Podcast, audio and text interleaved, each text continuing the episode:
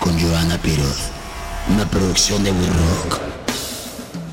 Este podcast se llama Insolente. Pueden encontrar un episodio nuevo cada viernes. Lo encuentran en absolutamente todas las plataformas. Eh, si están escuchándolo en Spotify, le pueden poner cinco estrellas si les gusta. Si están en Apple también, lo pueden este, rankear ahí. Y si les gusta, recomiéndenlo y compártaselo a sus amigos. Es una producción de We Rock. Y hablando de We Rock, hoy tenemos a un artista interno de We Rock, Lucano.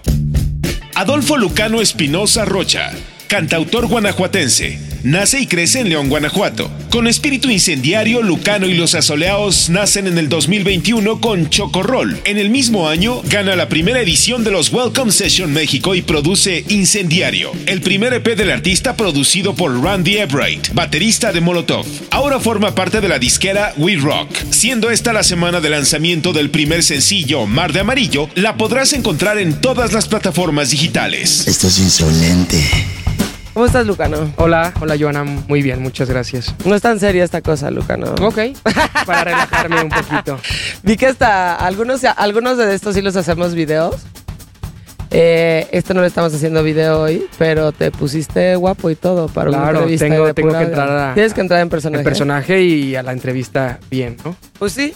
¿Haces eso normalmente? O sea, si te preparas para... O sea, si es un personaje. Yo creo que ya eres así, ¿no? Sí, me gusta mucho pues jugar, ¿no? Jugar como a, a esta onda de, de ponerme mi disfrazo de... Que sí, sí, que sí creo que le da como cierta fuerza, ciertos elementos físicos a, a- a mi personaje o al, al artista, ¿no? Pues sí, o sea... Sí. Definitivamente es como un poco como los rituales que hacen la gente. O sí, sea, sí, va más por allá. Es este, al final es como la intención y la energía que le pones, pero si haces como elementos físicos que acompañan esa intención, como que adquiere un poco más de fuerza. Es como cuando te invitan a, o no sé, a una, a una fábrica o algo y que te tienes que poner casco Ajá, exacto. y que de repente te lo pones y dices de que, ay, güey, Ay, güey. soy ingeniero. O sea, cua- sí, sí, sí, sí, sí. O cuando te pones, cuando te ponías tu bata de laboratorio que decías, no mames, este pedo sí, Sí, va es en serio, güey. Igual y me hago doctor en una de esas. Esto sí se siente como muy física nuclear, Sí, güey. sí, sí. Cuando te ponías tu bata, ¿no? ya era en serio, ¿no? Ya cuando el profe decía no se la quiten era porque era en serio. Exacto. Ha pasado ya este un rato desde que te vi. O sea, yo no sé si te acuerdas de mí ahí, pero. En, en, en, en este, exacto. Tú fuiste ganador de la primera, o sea, como se puede decir, como la primera Edición. versión o la primera edición del Jim Beam este, ses- Sessions. Eh, y me invitaron a ser juez ahí. Y ahí fue cuando te vi, Lucano. Sí, correcto. La neta, no sabíamos que todo esto iba a pasar y que de repente te íbamos a tener en We Rock bailando y haciendo Sí, splits. sí, ha sido... Haciendo splits en, en la terraza. ¿Cómo decidiste? O sea, ya estabas haciendo música. ¿Cómo te animas como a mandar un demo y a decir, ok, le voy a entrar a este pedo? Porque yo creo que siempre está como en el subconsciente decir, eh, güey, no va a pasar. O sea, no va a ganar. Esto no va a pasar, ya sabes. Pero Sí. ¿cuál es el proceso en el que dices, ah, no, sí, sí le voy a entrar a este pedo y voy a mandar mi demo? Pues fue, fue más por necesidad. Yo creo que como que no había otra forma, ¿no? Como que no había una posibilidad en la que no mandara mi, mi como mi demo y el video este que teníamos que mandar a, a Jim Beam. Ajá. Porque yo me acababa de venir a la Ciudad de México a vivir. Yo soy de León, Guanajuato. Estoy allá tocando pues, con mis amigos en cafés. Eh, grabamos las primeras dos canciones que subí a, a plataformas y como de una forma un poco más amateur.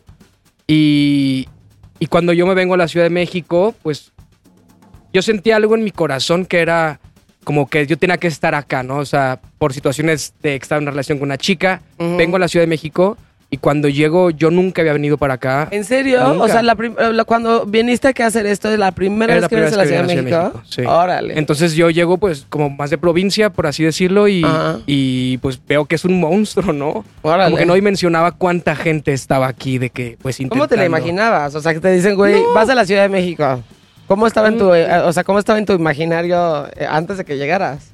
No sé, o sea, no había conciencia de, o sea, no, no, no, no hubiera podido haber una forma de yo describir cómo pensaba que era la Ciudad de México. Yo Ujú. vine porque estaba con una chica saliendo de acá, y como que se me hizo muy fácil decir, pues yo me Voy voy, para allá. Simón. Ajá. Entonces, cuando llego acá y veo que es un monstruo, que había tanta gente intentándolo, pues yo dije, como que yo qué voy a hacer con mi guitarra y, Ajá. y dos, tres cancioncitas de que yo qué chingados voy a hacer acá, ¿no?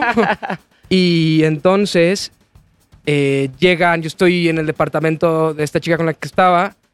eh, y llega, yo estaba súper desesperado porque no sabía qué hacer, no sabía dónde ir, si pedir trabajo, no, qué iba a pasar, no tenía la menor idea. Y llega el, el correo de, de las Welcome Sessions México y fue como, ¿Cómo? ¿A tu correo?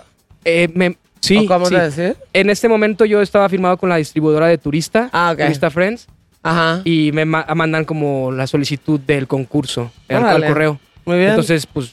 Inmediatamente dije que yo mando esto y pues, chicle y pega. Ajá. Pasan unos meses, creo que un mes y medio, un mes y sin respuesta y pues pensé que no había quedado, ¿no? Como tú dijiste Claro. ahorita, pues sí, que ya no si va no a me quedar. dice nada es que y ya- cuando vi que había tanta gente aquí súper talentosa intentándolo también, dije, pues no me tocó. Ajá. Y un día yo estando en León, Guanajuato.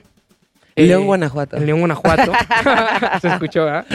Eh, me marcan y me dicen, como hola, somos eh, Jim Beam, te marcamos para decirte que quedaste seleccionado, no sé qué, no sé qué. Órale. Entonces, pues de ahí, pues todo tomó un curso como muy diferente y, Sí. y se empezó a presentar el concurso, pues mu- muy, bien. A mí me gustó mucho, mucho la experiencia. Sí, estuvo padre. Este, fueron varios, ¿no? Sí, fueron cuatro. O sea, cuatro tampoco era como de estaba tan fácil. O sea, sí eran, este. Digo, no sé al, al principio cuántos eran, pero sí eran varios y se iban eliminando ahí poco a poco. Sí, bueno, pues sea, según, según lo que se nos dijo fue que había de entre más de 200 como proyectos Sí, que o mandaron. sea, de que de, de un principio. Sí, de un principio, Sí. luego se redujeron a, creo que cinco y fue la, las cuatro presentaciones para los finalistas. Sí, Órale. Sí, eso estuvo. Y lo estuvo- ganaste. Y lo gané.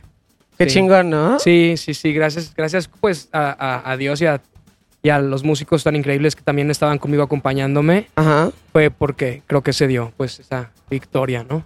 ¿Y cómo te sientes ahora en la Ciudad de México? Pues ha sido un proceso de adaptación, un cambio, ¿no? Como muy fuerte a niveles pues personales, eh, profesionales. Ahora que estoy a- acá con, con We Rock, también todo, todo empezó a tomar un curso ya más profesional, hablando de mi carrera artística, hablando ya del proyecto. Y pues bien, me siento muy emocionado como de, de hacer ruido en la ciudad. Sí, la ciudad, eh, o sea, o sea, me parecería... La Ciudad de México me parece tan increíble, tan chingona, que como que es esas cosas que... Como si no la conocieras, me gustaría ser esa persona que como que se te olvidan las cosas y luego la vuelves a conocer. Sí, o sea, sí, como volver para a- ver cómo te volverla a la primera vez. Ajá. Como cuando terminas de ver una serie y dices, güey, ojalá la pudiera borrar Sí, sí, para poder volver a ver a este, la serie. Y la Ciudad de México me parece ese tipo de ciudad. O sea, Sí. dentro del caos que tiene y todo el pinche desorden y las inundaciones y todo eso, a mí me parece, o sea, como que le encuentro mucho... Le encuentro mucho amor al caos, güey. Y le Sí. encuentro mucho amor al, al desmadre que representa la Ciudad de México. Sí, es como este caos como muy hermoso y en armonía, ¿sabes? Como entre comillas Sí, que no sé, de una pero- forma rara funciona, ¿sabes? Y es, Es que tiene que funcionar. Tan folclórica, tan, Sí. tan así, es, es increíble, es increíble la Sí. ciudad. Y ayer estaba, por ejemplo, la gente dice como todo lo contrario. Es como, pinche ciudad, güey. Cada Sí. quien hace lo que se le da la gana y ve cómo están los pinches edificios y no sé qué. Y yo justo estaba como ayer dando una vuelta ahí por donde está el Garín y este la parte del velódromo porque fuimos este a un este a una conferencia de prensa. Mm, ok. Este, de hecho, el velódromo original del 68 y además ahí dice este velódromo Gustavo Díaz Ordaz, imagínate, Ah. 1968 y como que lo estaba viendo y estaba diciendo, güey, qué cabrón ha de haber estado el 68. O sea, digo, fuera de la tragedia del Sí, 68, no, o sea, como las cabrón. versiones de la ciudad que por las que ha pasado, ¿no? ¿no? mames, y estaba como el metro arriba y el y pasaba y te bajabas justo ahí, y ahí estaba el velódromo y era como de, güey, me hubiera Sí. gustado ver la Ciudad de México en 1968 cuando esto era lo Como más lo- cabrón Sí, lo top, que estaba funcionando así. Sí, porque en realidad la Ciudad de México yo creo que se quedó en ese año. Ahí fue donde se quedó el metro, ahí fue donde se quedó el diseño y la, iconogra- la iconografía de muchísimas cosas de la Ciudad de. México. Todas estas este, esculturas que ves en periférico, te has dado cuenta que ahí están como de la, esos de las Olimpiadas 68. O sea, todo se quedó en México en 1968. Sí fue como ese upgrade que ya se quedó, fue el último, ¿no? No, y de además, que- pues, remataron por matar a todos estos estudiantes en Tlatelolco y fue como Sí, un parteaguas en la historia. Y yo siento que México tal cual se quedó en 1968. Pero, em, pero me parece cabroncísimo, o sea, todos estos edificios que se- medio que se caen, los que están chuecos y todo. A mí me parece eso muy cabrón. Me, me- parece. O sea, me parece mucho más bonito de que si estuviera todo súper ordenado. Sí, no, ¿sabes? no. O sea, eh, creo que salir es como una ciudad, como artista, creo que llena de inspiración. Salir a dar la vuelta, salir en bicicleta, es algo que te puedes encontrar lo que sea, a la hora que sea. El edificio que te soñabas o que no pensabas está, Sí, está en esa ciudad, ¿no? Entonces es es súper increíble y fue súper padre estar acá. Y todo lo que existe y Sí. este. Tan diverso, ¿no? Así Luego te dicen que a mí, a mí siempre me gustó este, mucho el centro. Supongo que era porque mi abuelo me llevaba mucho, porque le encantaba estar en el centro. Y pues ya cuando me independicé, como que lo que quería era como vivir cerca del centro, porque decía como que... Pero la gente lo que dice, y yo creo que muchos no se dan cuenta, pero no sé si te pase a ti. O sea, una vez que sales del centro de la Ciudad de México, del Zócalo, estás muy cansado. Sí, ¿Te has dado cuenta? sí. O sea, te chupa mucha energía. Pasa algo energéticamente. Sí. Yo lo he sentido, ¿sabes? De que lo he sentido Sí. las cosas me empiezan a fallar, los audífonos. ¿sabes? De qué cosas pasan que dices de que, órales. Sí, güey, o sea, loco sales esto. de la- del centro de la Ciudad de México y sientes un bajo de energía. Sí. Y hay una historia que justo ahorita que estaba platicando contigo me acordé que es increíble. Te voy a mandar el video y sí, y sí, Claro. o sea, y luego lo voy a postear para que la gente lo vea. O sea, agarra este pedo, ¿no? Venga. El Tlaloc que está fuera del Museo de Antropología, pues es un monolito gigantesco, ¿no? Correcto. Cuando lo encontraron, cuando lo encontraron, es este, está en el, me parece que es Estado de México.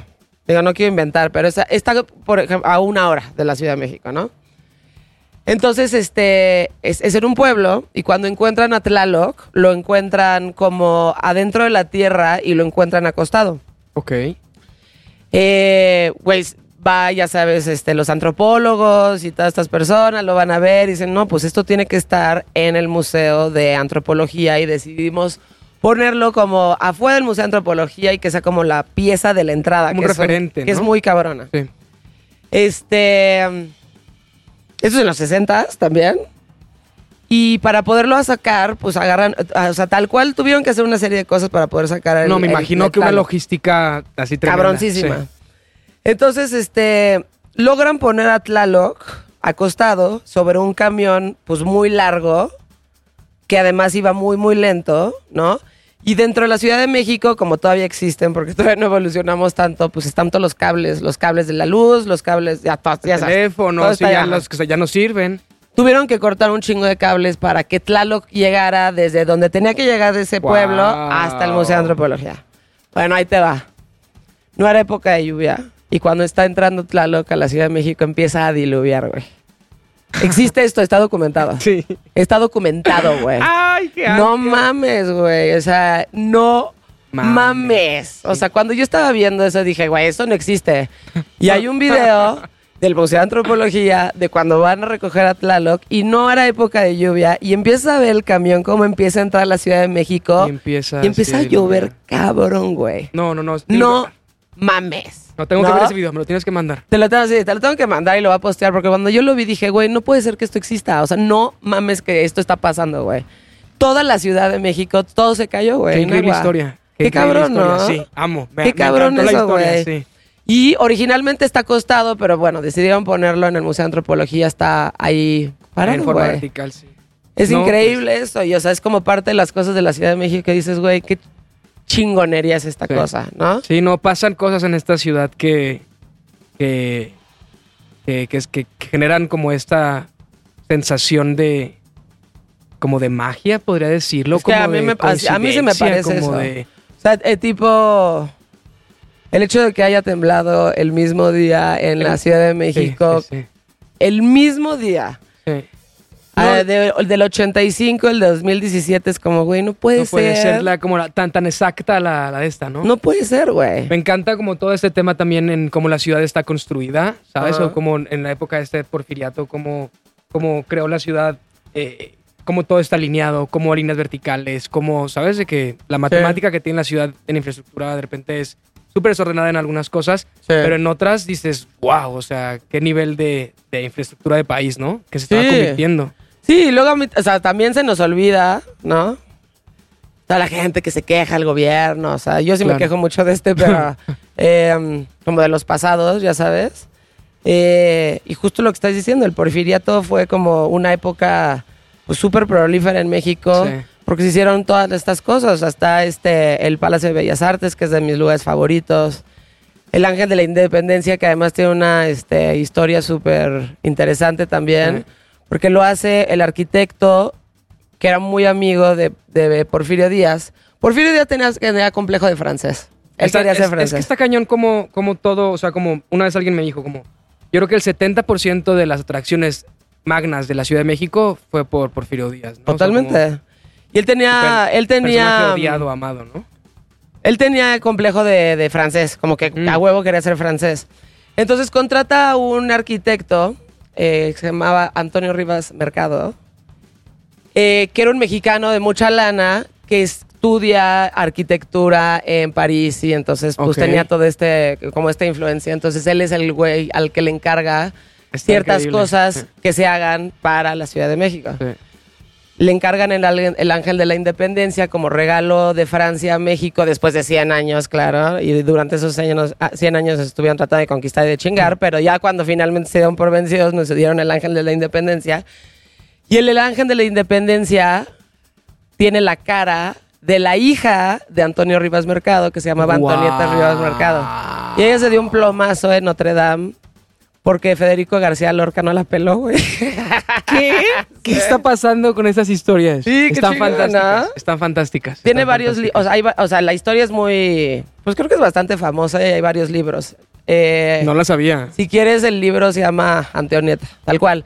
Y su casa, la casa de Antonio Rivas Mercado, donde vivió Antonieta Rivas Mercado, la acaban de restaurar y está en la colonia Guerrero. Está atrás del, la- del- ¿cómo se llama? De la iglesia de San Juditas Tadeo, Ok. ¿ya ¿sabes? Sí. Atrásito está esa casa. Está toda la Guerrero, es esto también, ¿no? Toda la Guerrero que antes obviamente era una, una colonia pues este de gente adinerada porque entre más cerca no estabas al centro, pues más lana tenías y además estabas cerca de Artes, o sea, era el lugar donde estaba pasando todo, ¿no? Ajá. Pues ahora ya es como, güey, ni te metas ahí casi casi porque pues, sí está cabrón la Guerrero, ¿no? Y de la nada aparece esta casa maravillosa increíble. de Antonio Rivas Mercado y la acaban de restaurar exactamente como él la dejó la primera vez que la construyó. Habrá que ir. Sí, está cabroncísimo. Me está encantando esta clase de historia. Yo no sé por qué estamos haciendo sí. esto, sí, pero sí, este, date una vuelta. La, la casa es, o sea, maravillosa y la historia de, o sea, de Antonio Rivas Mercado y de su hija es esta maravilloso. Pero la cara del ángel de la independencia es ella. Es Antonieta Rivas Mercado, que era como una socialité de esa época. Ok. Con Tina Modotti, con Frida Kahlo, con todas estas personas eran como, ya sabes. Ok. Si fuera como en esa época, ellos saldrían en la quién, tipo. Órale. Sí, sí, sí, serían así la en gente, la la ola gente o en la, ya sabes. Sí. En, en ese, eran ese Revistas, tipo de... revistas Alcurnia. Exacto, ese tipo de personalidades. Entonces sí, pues estábamos hablando de la ciudad y cómo te has estado adaptando últimamente. Has encontrado amigos. Claro, claro, bueno, poco a poco. Pero, pero sí, sí, he hecho, he hecho buenos amigos. Pues como de, de- del ambiente, ¿no? Ujú. Músicos y gente así. Pero, pues sí. ¿Cómo ha evolucionado el proyecto de Lucano desde ese momento en donde estabas eh, en las Jim Beam Sessions hasta el día de hoy? Eh, pues creo que se le dio mucha profesionalidad cuando llegamos aquí a We Rock.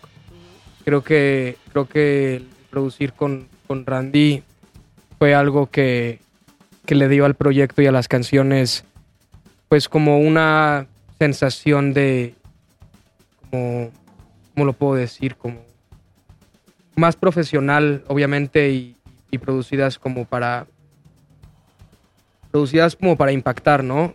Eh, creo que el proyecto ha tomado mucho más profesionalidad desde que yo también pues decidí cómo entregarle o, o dar parte de mi vida a- al proyecto y a la música, las cosas empezaron a, a- a fungir de manera diferente, ¿no?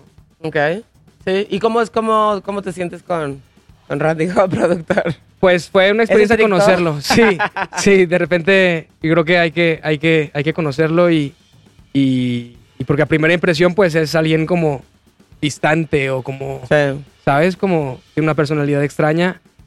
Eh, pero ya, ya, ya como productor, ya conociéndolo pues más días y estando con él, pues una, una gran persona, eh, un gran artista, un gran compositor y, y, pues fue, fue muy bueno para mí eh, poder compartir pues estas canciones Estás nervioso, de inicio. que sí, ¿no? Cañón, cañón. Yo cuando. O, sea, ya que escuché ahí Randy tu una- proyecto es como Sí, madre. hubo una, ¿qué va a pasar, la güey? junta en la que le presento como las maquetas a Randy, Ujú. le estaba yo de que haciendo pipí, ¿sabes? De que entonces le- presento, le presento las canciones a Randy y fue como, no, esa no, esa sí.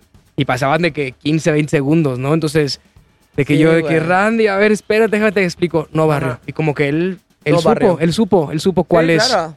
Cuáles eran las mejores y Ajá. se tomó esa dirección y, y yo quedé muy contento. Ok. Yo creo que él también con, con, con el resultado. Sí, digo, parte de, la, de lo que estamos haciendo hoy, eh, de invitarte a este podcast, a Insolente Gracias. y demás, y platicar contigo, es que además vas a sacar tu primer sencillo. Correcto, correcto, Que sale saldrá formalmente el 18, ¿verdad? 11, 11, ¿11? 11 de agosto. Ok.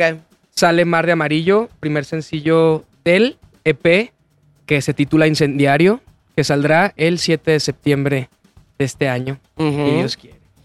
Eh, no te debería decir esto, porque es secreto, pero ayer pude ver el preview de tu... ¿Y qué tal? Digo, de entrada, ese color es mi favorito de la vida. Ese amarillo es mi color favorito de la vida. Entonces, como que dije, ay, qué bonito. Qué pero lo que estábamos, este... Lo que estábamos comentando ayer es que actúas muy bien, güey. Guau, ¿Sí? No mames, estábamos así de... Güey, le creí a Lucano, güey. Agradezco en este momento las Neta. pastorelas de mi niñez. eh, No mames, que- sí, lo haces muy bien. O sea, como que yo, la neta, yo no puedo mentir. Yo no hacer esas cosas, güey. Sí. Soy, de hecho, demasiado burda.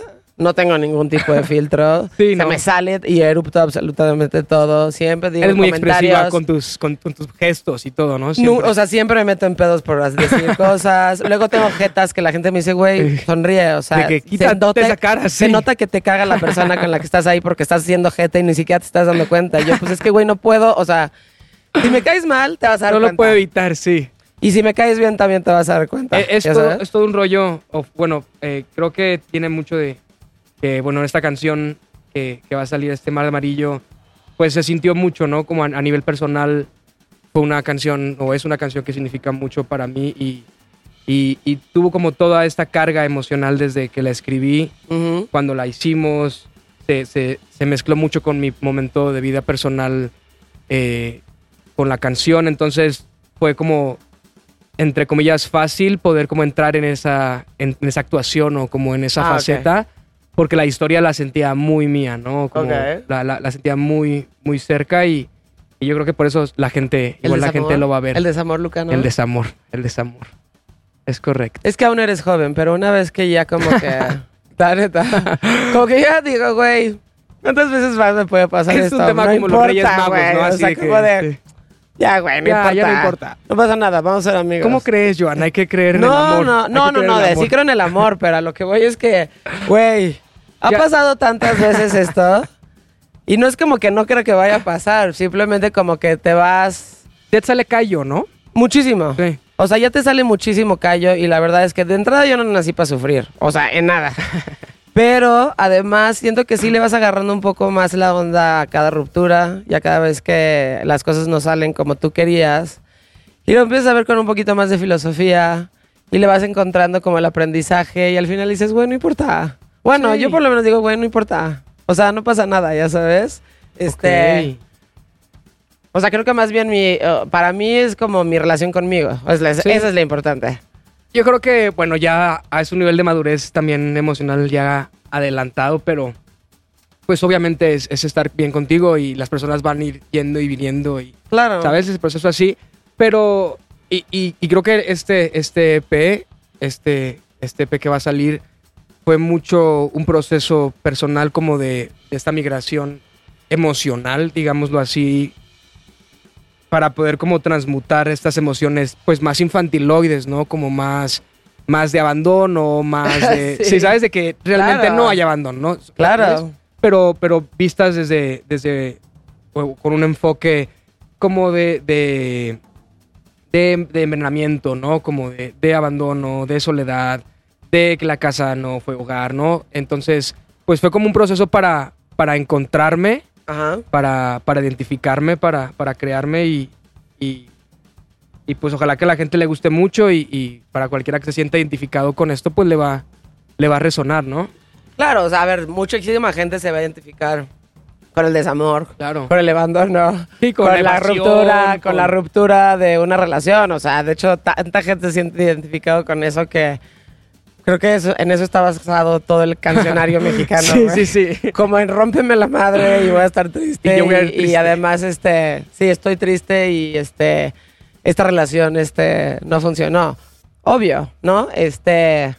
Pero Además, como que todo el mundo quiere escuchar esa historia, no hay que escuchar la mía de hueva de Sí. ya aprendí. No, la gente quiere escuchar la historia, o sea, la, la real, la desgarradora. Quiere escuchar Juan Gabriel, güey. Exacto, ¿Sabes? O ¿no? sea, mi mamá me abandonó y este niño se ahogó en Acapulco. Y yo o estoy sufriendo, ¿no? Exacto, Entonces, sí. eh, creo Eso que es, mucho, es más rico, es más divertido, es más entretenido, ya sabes. Sí, y, y parte como del proyecto de el proyecto desde, desde el nombre como Lucano los Asoleados o este como Asoleo es mucho por, por proyectar esta parte del ser humano, ¿no? Como creo que en la actualidad hay como este optimismo pues muy marcado, ¿no? Como de no estás mal, no pasa nada, no sufrimos, es- adelante, no está bien sentir tanto tiempo algo, ¿sabes? Como move on y, y de repente pues decir como no, güey, ¿no? O sea, yo, yo siento un chorro, a mí me duelen un chorro las cosas, yo amo un chorro, yo, ¿sabes? Y, y como presentarle a la gente también esta parte como real, ¿no? Esta parte, no real, sino como, como más, más, más, más burda o más grotesca del sentimiento, ¿no? De, Pues más bien de como de permitirte sentir, ¿no? sí, sí, vamos allá. Yo no, sé, yo no sé si estamos realmente en una época donde te dicen así como, "Move on, y todo bien, todo bien. No sé, realmente, o sea, no sé. Pero es algo para pensarse, pues. Sí, o sea, sí, sí. lo que sí es que. mm, O sea, los sentimientos de cualquier persona, o el pesar de cualquier persona, o el, o el problema de cualquier persona.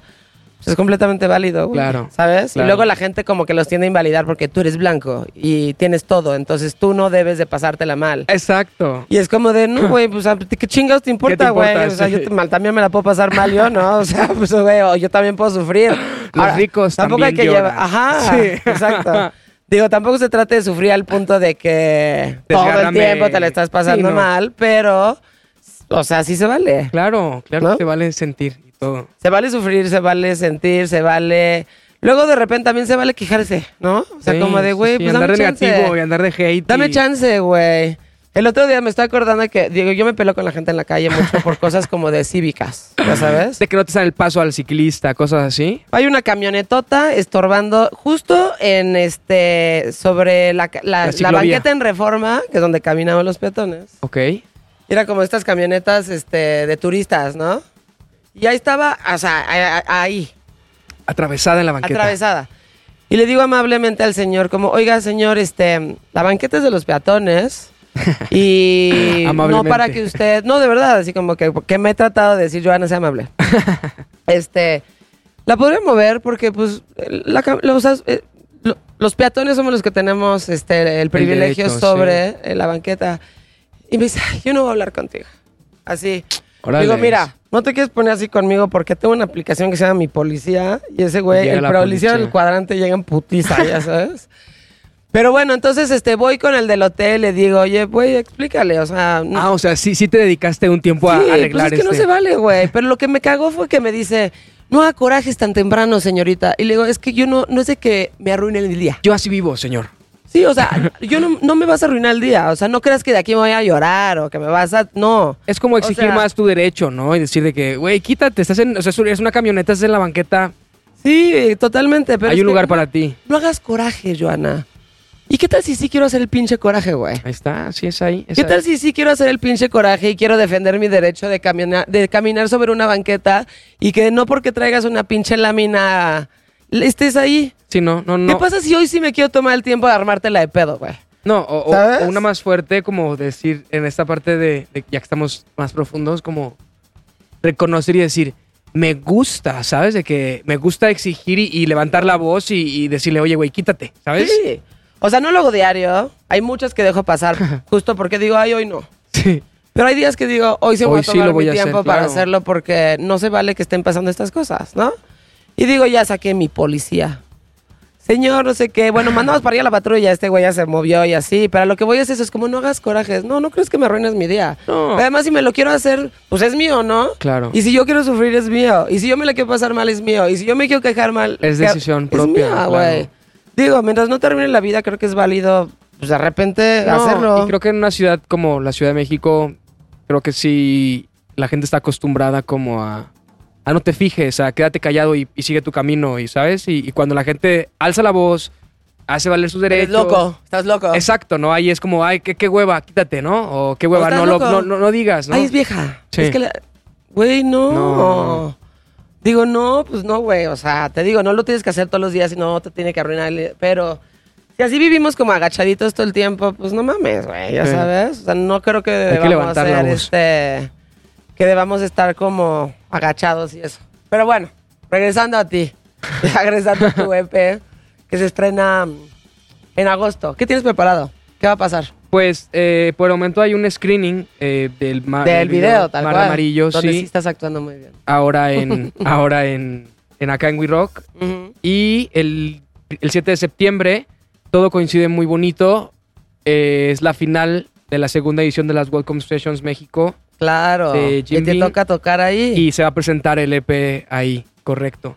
Entonces, bueno, son dos fechas como las más próximas que están ya seguras para, para presentar en vivo el material. Y pues súper, súper contento y súper emocionado de, Sí. de que la gente lo escuche. ¿Cuál dirías que sería como la temática general de Lucano? ¿Cuál es el sentimiento común de Lucano? Porque digo, si bien eres como, eres bastante juguetón, Sí. ¿no? O sea, si eres muy sentimental, o eso es lo que proyectas. sí, muy sen- muy pero también eres muy, pero también eres muy juguetón. Sí. O sea, como que te diviertes, te la estás pasando bien, todos tus colores y todas tus cosas son como de una persona, este, disfruta vivir. Claro, claro. ¿Cuál es el...? Es... Ahorita, porque Sí, puedes sí, evolucionar. No, no, ahorita, ahorita es, es este incendiario. Es como esta palabra que, que- que rebotó mucho en mi cabeza como... Incendiary. Incendiary. ¿Dónde escuchaste esa palabra? Esta palabra no recuerdo, no recuerdo, pero llegó como en un momento muy clave en el que, en el que busco el significado y me doy cuenta como es- me, me gustó mucho ese significado de artefacto creado para incendiar, ¿no?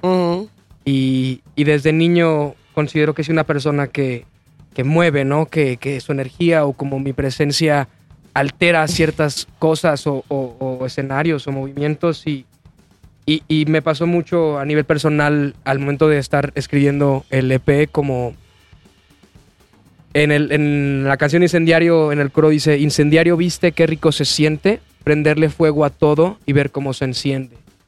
¿no? Y fue como esta, esta parte mía de, de que tomé como esta decisión de, de venir a la Ciudad de México, de empezar este proyecto, de seguir como este sueño. Yo en, la- en León tenía una vida paralela completamente diferente a lo que hago ahora y, Ujú. y, y fue como este incendiar, ¿no? Y dejarse incendiar, dejarse llevar por, por, por lo que tú quieras hacer, por lo que tú sientas, por lo que desees en ese momento, por lo que quieras proyectar y fue, y fue, fue prenderle fuego a muchas cosas, a, a- muchas cosas internas, actitudes, a amistades, a relaciones y, y ver cómo se prendía todo y ver cómo se acabó eso y, y- y ver lo que va a seguir, ¿no? Claro.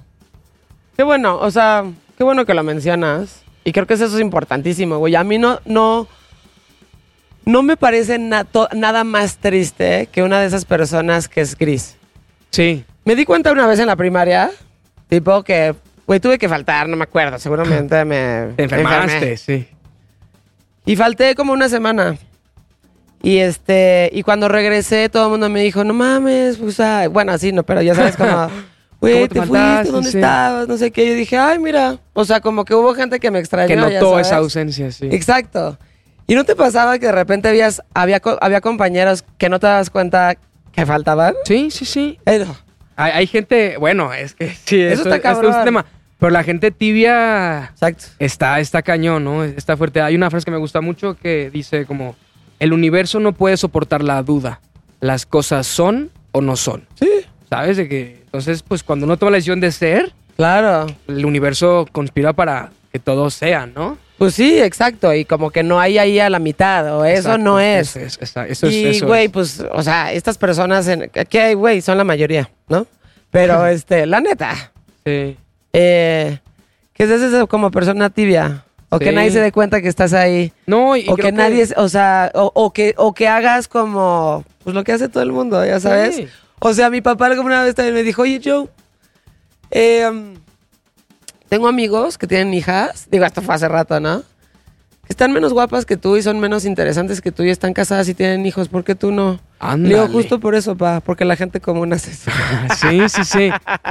Le lo- la gente no común, pues Decide decide hacer lo que se le pegue la gana, claro. ya sabes. Claro. Pero lo más común es casarte, lo más común es tener hijos, lo más común es reproducirte, lo más común es tener un trabajo normal y no perseguir tus pinches sueños. Claro. Eso es lo común, ya sabes. sí. Y si pues te gusta lo común, pues la gente común se junta y, y pasa eso. Pero lo que no es común es que digas, no, güey, primero estoy yo y primero es mi proyecto de vida y es lo mismo que estás haciendo tú. Eso, ¿no? Como decir, como Joana es esta persona, Mm. Joana quiere estas cosas, Joana Sí. va a hacer estas cosas, independientemente si esto. Sí. O sea, creo que también. Funciona o no, pero eso es lo que estoy decidiendo, ¿sabes? Y, y como cada decisión involucra como dejar cosas y aceptar otras cosas, ¿no? O sea, como, como eh, eh, ciertos tipos de vida o ciertos estilos de vida conllevan que dejes igual una vida normal en la que puedas tener hijos, en la que puedas casarte y las decisiones que vas acumulando en tu vida te presentan como en una atmósfera en la que tu vida es única y, ¿sabes? Como porque tu personalidad así lo fue. Sí. Porque tú... Y obviamente, pues nada en contra de la gente que tiene hijos y procrea y decide eso, porque pues, güey, está muy bien. O sea, Sí, mientras sea tu decisión. Claro, O sea, si es tu decisión y eso es lo que tú quieres, está perfecto. Eso, eso, está- eso está súper chido. Eso es lo más importante. Eh, pero eso, ¿sabes? O sea, como decidir más bien como de esto es lo que quiero hacer. Independientemente de que tengas hijos o no, creo como que lo relevante y lo importante es como hacer lo que te gusta hacer. Claro. ¿Sabes? Sí, O sea, y corazón. dedicarte, dedicarte a lo que te gusta hacer y no perder el tiempo, güey, porque no tenemos tanto tiempo. Sí. Y estás aquí para respirar y pasar lista y luego morirte, no, güey. O sea, tienes que aprovechar el tiempo que tienes aquí y no puedes ser esa persona que la gente no se da cuenta que falta esta clase, güey. Claro, sí, no.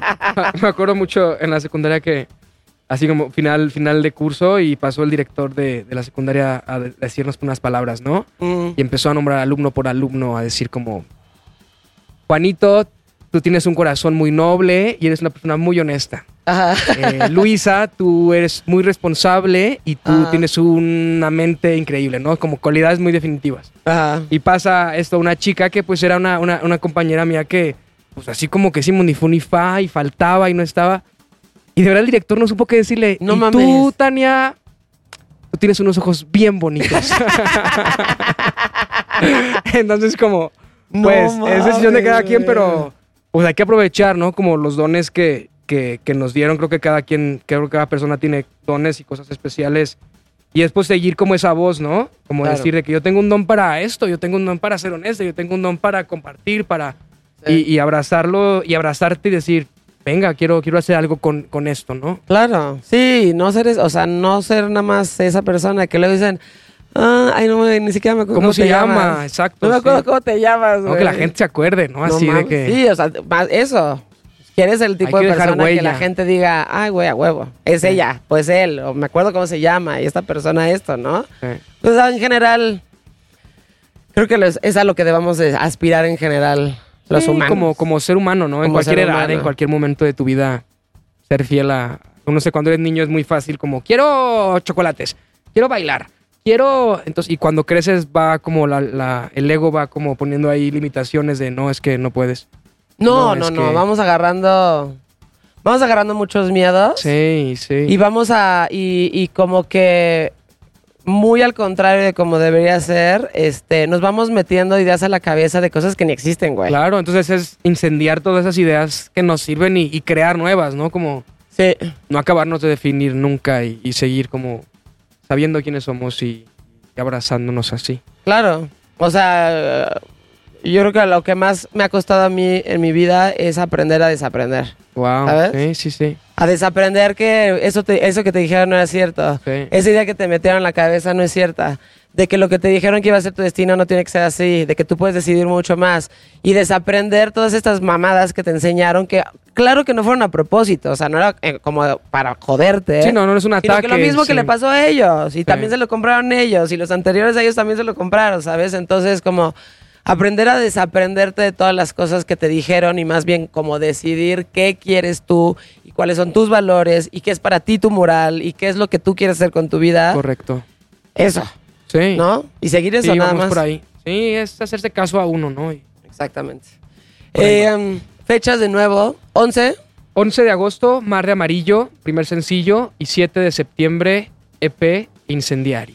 ¿Cuántas canciones va a tener el EP? El EP tiene cuatro canciones, ¿Ok? Eh, distintos géneros. Es más como un pop eh, folclórico. Tiene tintes pues, como de psicodelia, que, que siempre ha estado presente en el proyecto. Ajá. eh, tintes muy folclóricos, tintes de jazz, de bossa, más groovy. Creo que, creo que la gente le va a gustar y estaremos ahí al pendiente, a ver qué pasa. Muchas gracias, Lucano. Qué chingón tenerte en We Rock. Qué Muchas chingón gracias. que, que, que te viniste para acá y que estamos trabajando juntos y que te vamos a lanzar ya formalmente Claro, claro. al mundo. De León, Guanajuato, de León, Guanajuato para el para el mundo. Lucano. Gracias. Lucano. No, gracias también a ti por la clase de historia. No sabía que iba a salir que, así, la que verdad. Tlaloc nos escuche y que... Te voy a que mandar, ahorita diluvio, mismo que- vamos que a ver ese video. Te lo juro que ahorita mismo lo vamos a ver. Te voy- vas, vas a llorar, güey. Así. Eh, gracias. Ah, gracias. Este podcast se llama Insolente. Pueden encontrar un capítulo nuevo cada viernes. Está en todas las plataformas. Es una producción de We Rock. Y si les gusta, compártanlo. Díganle a sus amigos. Pónganle cinco estrellas y denle amor. Esto es una producción de We Rock.